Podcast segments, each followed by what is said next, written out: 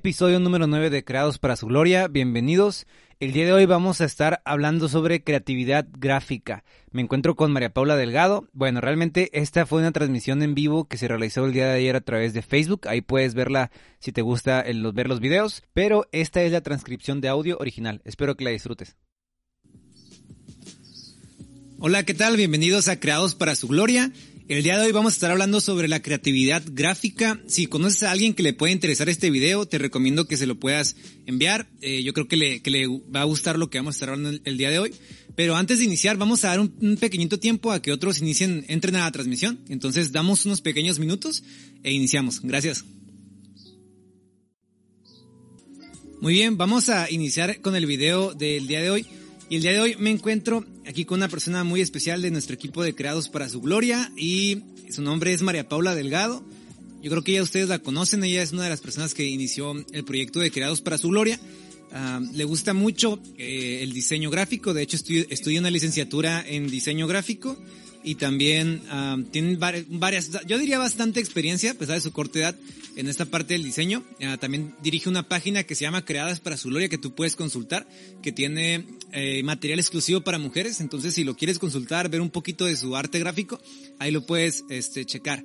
Y bueno, eh, María Paula, ¿cómo estás? Muy bien, gracias. Feliz de estar aquí, pues, pues y hablar también de este tema que es muy interesante y sé que a muchas personas les gusta todo este tipo de temas, pues nos gusta mucho ah, pues el hacer ah, diferentes imágenes, publicar cosas, entonces puede ser muy interesante para muchos. Muy bien. Eh, como paréntesis antes de iniciar, les recuerdo que esta es parte de una serie de conversaciones que vamos a estar teniendo aquí en Creados para su Gloria sobre distintos temas, entre ellos el arte, eh, el diseño gráfico, por ejemplo, el trabajo también, los negocios. Eh, vamos a estar aquí anunciando en la página sobre esos esos programas. Así que te invitamos a seguir la página, eh, los anuncios principalmente para que tú puedas ver. También, si tú quieres escuchar esta conversación del día de hoy en un formato de podcast, lo puedes hacer. Nos puedes encontrar en Creados para su Gloria Podcast. Estamos en Spotify, en iTunes, también en iBox. Ahí vas a ver los episodios anteriores y también los que siguen ahí van a estar publicándose. Este, por ejemplo, el día de hoy en la noche ya va a estar publicado ahí en el podcast de Creados para su Gloria por si lo quieres eh, sintonizar. Ahí lo vas a poder encontrar. Muy bien, entonces, creatividad gráfica. Eh, vamos a empezar por el principio, ¿verdad? O sea, ¿qué nos referimos con, con diseño gráfico? No sé si nos puedes ayudar, María Paula, un poco a, a, definir un poco lo que es diseño gráfico o qué queremos decir con eso. En particular, si hablamos ahorita del diseño gráfico digital, eh, manual, etcétera. Sí, pues eh, el diseño gráfico es la actividad creativa y técnica que busca proyectar, este, representar a través de imágenes eh, un solo significado o puede haber más de un significado para un grupo determinado de personas. Muy bien. Eh, ¿Qué tan importante crees tú que es la, vaya, la actividad creativa dentro del diseño gráfico? Pues es muy importante porque mm, al ser algo visual eh, hay ciertas cosas que pueden tener una mejor atracción para que el mensaje pueda ser mejor visto y recibido por las personas. Muy bien, eso es por el lado creativo. Ahora, por el lado técnico, eh, hacer diseño gráfico, o vaya, que generar material gráfico, invitaciones, póster, etcétera, eh, imágenes, ¿implica algo de técnica? ¿Podrías eh, decir algo sobre eso? Sí, pues claro que sí, necesitamos eh, al igual que todo, se necesita mucha práctica. Eh, no, no necesariamente digo que estudiar una carrera, obviamente si alguien quiere especializarse en eso, pues es, es muy bueno, pero hay gente que no llega a la carrera y solo con la práctica puede avanzar muy bien. Entonces, si es muy necesario, pues es una disciplina, al igual que otras cosas, es algo que, que requiere su esfuerzo, su trabajo, dedicación. Eh, ¿Nos darías algún consejo quizá para mejorar en la técnica? ¿O qué recomendación nos darías para mejorar en la técnica en el diseño gráfico? Pues yo creo que tener fuentes de inspiración, o sea, personas, eh, diseñadores, ciertas páginas, ciertos blogs que a uno les pueda gustar. O sea, pues claro que todo ah, depende también de los gustos personales. Uno va a seguir cuentas con que tengan sus gustos también particulares esas personas, entonces eh, yo creo que eso, tener fuentes de inspiración y, eso eh, te ayuda a querer practicar uno mismo.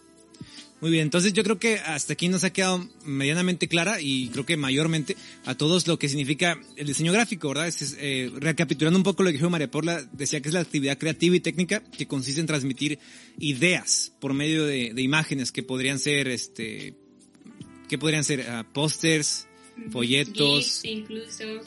Libros también, me imagino. Y ahora la pregunta para todos nuestros amigos eh, diseñadores, eh, y en, particular para María Paula que está aquí con nosotros, es, ah, ¿tiene justificación realmente el diseño gráfico? ¿Los cristianos podemos usar el, el diseño gráfico? ¿Crees tú que deberíamos usarlo? ¿Lo ve Dios como algo bueno o mejor deberíamos no meternos en esas áreas? Sí, pues Dios es el gran diseñador, Él es creativo, eso lo podemos ver en la naturaleza, en el cuerpo humano, en la anatomía. Entonces, nosotros al hacer eh, específicamente esta área reflejamos parte de su carácter y de su naturaleza. Sí, yo, yo por ejemplo, eh, si ustedes no vieron la transmisión de la ocasión pasada con mi amigo David, hablábamos sobre este tema y en particular recalcábamos el hecho de que Jesús es Señor sobre, sobre todos los aspectos de la realidad y también sobre la realidad humana. Hay una frase muy conocida, bueno, a lo mejor no tanto, pero de Abraham Cooper que dice, no hay eh, centímetro cuadrado en esta tierra, en este universo sobre el cual Cristo no diga mío. Y eso significa que evidentemente el, el diseño gráfico también le pertenece a Dios.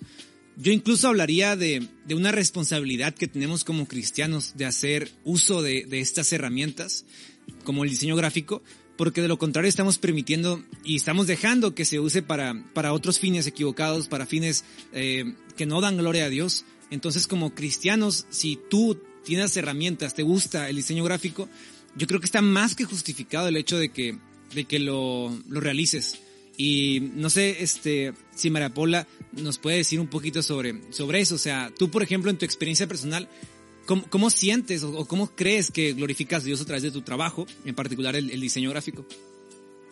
Pues, por ejemplo, en lo que yo hago, pues tenemos un blog eh, y es, es de contenido exclusivo para mujeres pero lo que eh, tratamos de reflejar no únicamente el material, o sea, los escritos, sino también a través del diseño, eh, porque en un diseño no únicamente habla el, habla el escrito ni el título, sino también hablan los colores, habla el tipo de letra que usamos, qué tantos objetos usamos, las imágenes. Entonces, todo eso eh, armoniza y refleja, tiene un solo significado. Entonces, pues en mi experiencia es algo que me gusta bastante porque no solamente reflejas a través de lo que se lee, incluso pues de lo que decimos a través de videos, sino también de la tecnología, que es algo que estamos rodeados actualmente, es parte importante en la cultura de hoy. Sí, eh, yo añadiría también a, lo que mencionas, es de que a cada persona cristiana que, quiere proyectar algún tipo de contenido debe hacer uso de las herramientas del diseño gráfico porque al final no podemos estancarnos en, el hecho de que, uh, por ejemplo, hay personas que tienen esta idea todavía de, publicidad o de marketing de hace 30 años para la iglesia, ¿verdad?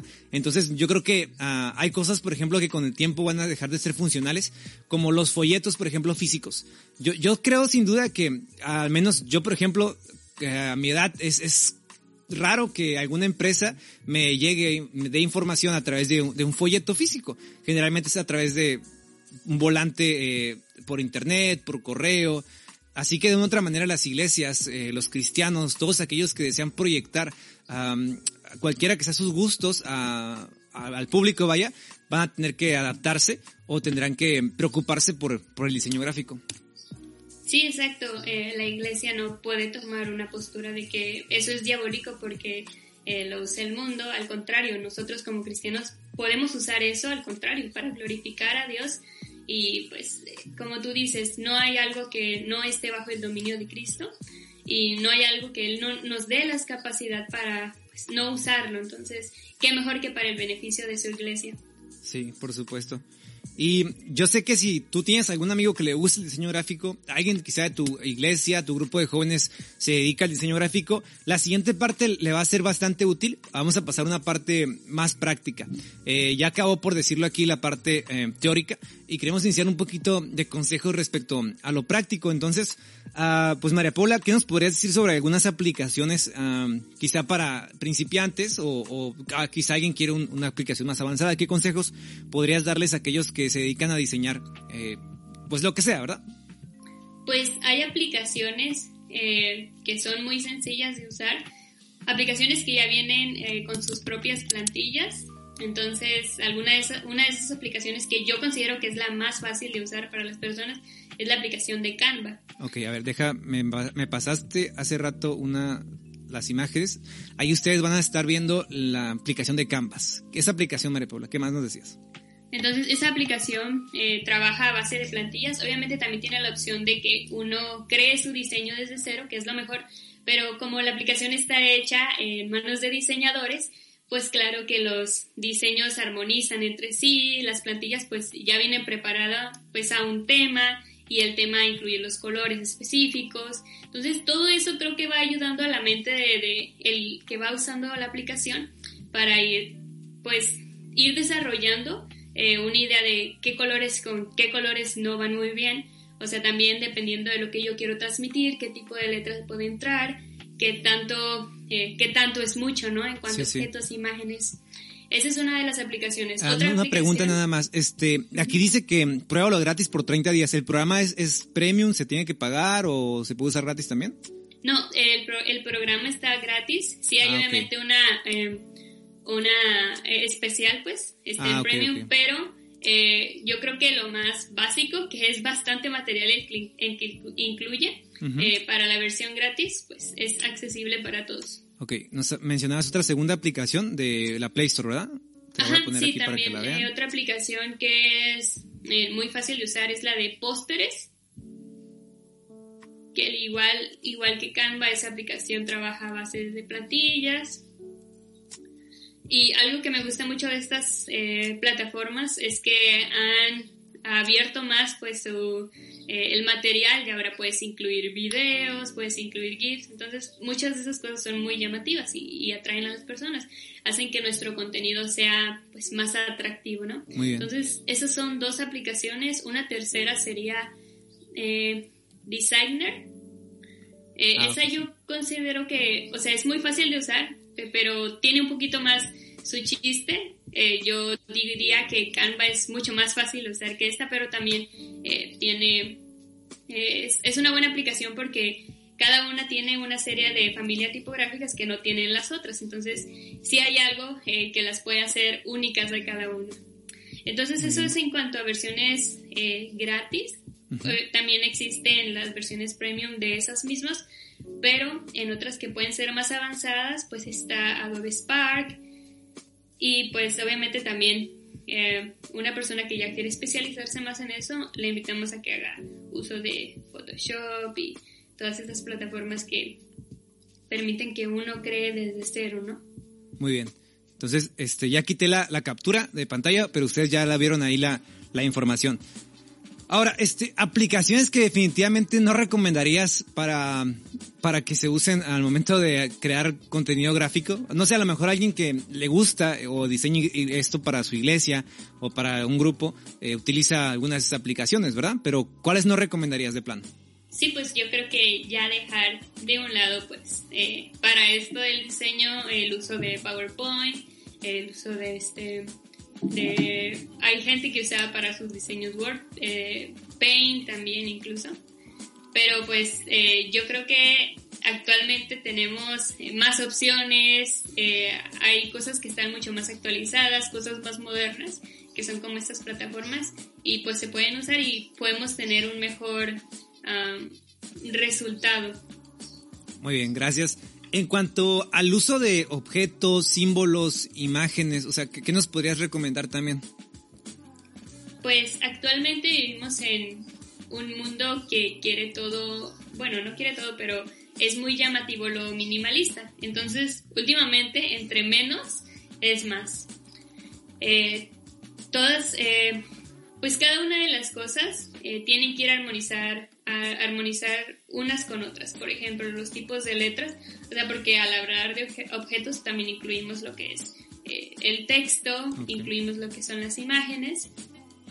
el uso de imágenes pues también tiene que ver mm, a, qué público te estás dirigiendo, tienes que todo este tipo de cosas tienes que llamarlo. Si es algo para jóvenes, qué tipos de colores les llaman la atención a los jóvenes, también algo que podemos considerar es que cada uno de los colores eh, representa algo o le da a las personas una cierta sensación, ¿no? Entonces, todo ese tipo de cosas hay que considerarlas, incluso pues los tipos de letras. Hay tipos de letras que a veces no nosotros nos percatamos de eso, pero son eh, muy difíciles para que la gente las continúe leyendo, ¿no? O sea, hay tipos de letras que si uno empieza a leerlas, con el paso del tiempo por la vista se empieza a hacer algo aburrido y tedioso. Mm. Entonces, todo ese tipo, esas consideraciones, pues necesitamos tomarlas.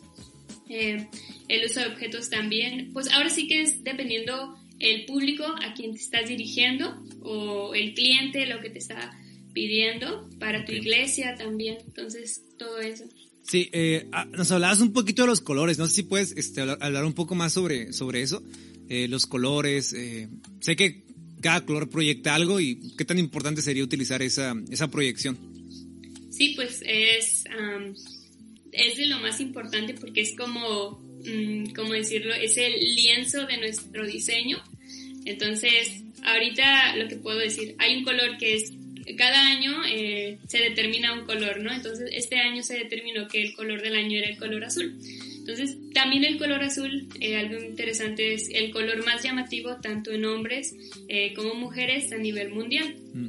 Entonces, todo ese tipo de cosas es importante.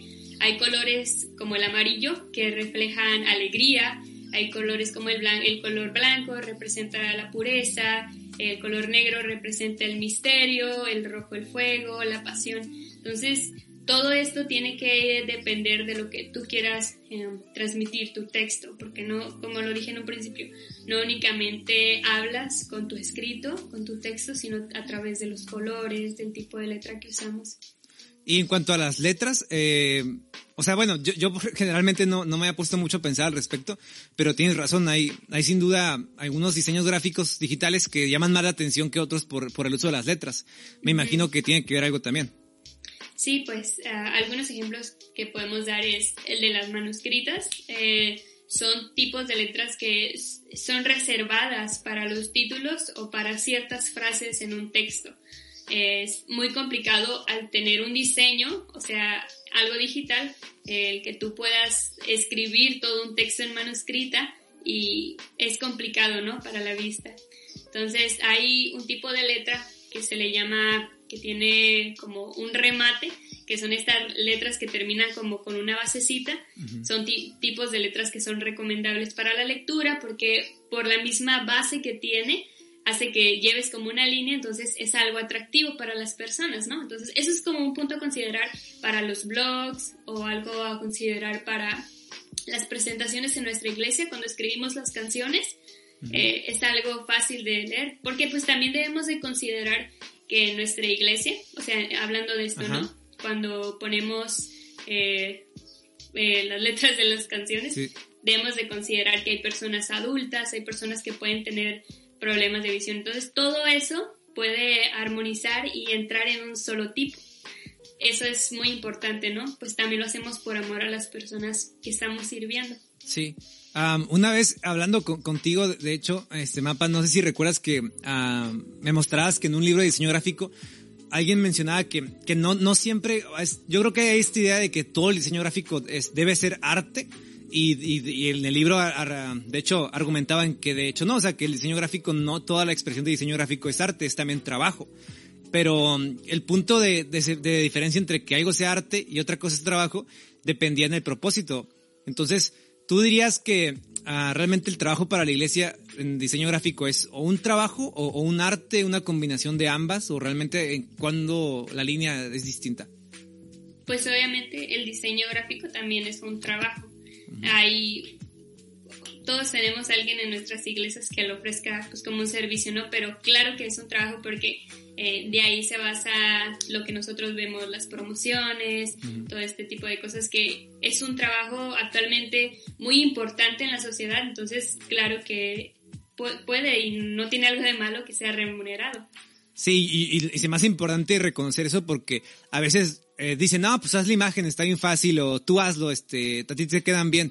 Pero a veces no consideramos, o sea, yo en lo personal no me podía pensar de que, pues ciertamente hay personas que se dedican a esto, pero es un trabajo, ¿no? O sea, realmente uh, es un trabajo para ellos y ellos viven de esto y requiere, como mencionaba, una técnica, un, una, implica también un, conocimiento sobre las letras, los colores. Así que si tú estudias diseño gráfico, te gusta el diseño gráfico, no tengas ese temor, ¿verdad? O sea, realmente tu trabajo, tu arte también es un trabajo. Y yo creo que el ejemplo más claro que han creado es para su es que el logo, por ejemplo, que tú puedes ver aquí en nuestro, eh, nuestra página, de hecho, lo, eh, lo compramos, por decirlo de una manera, una, una diseñadora, ¿verdad? Y ella, con un programa específico, le contamos lo que queríamos y hizo su trabajo. Entonces, sí, Ahora, eh, por último, eh, ¿qué consejos nos darías, María Paula, para, para la inspiración en el diseño gráfico? Para, para finalizar aquí con, con la temática.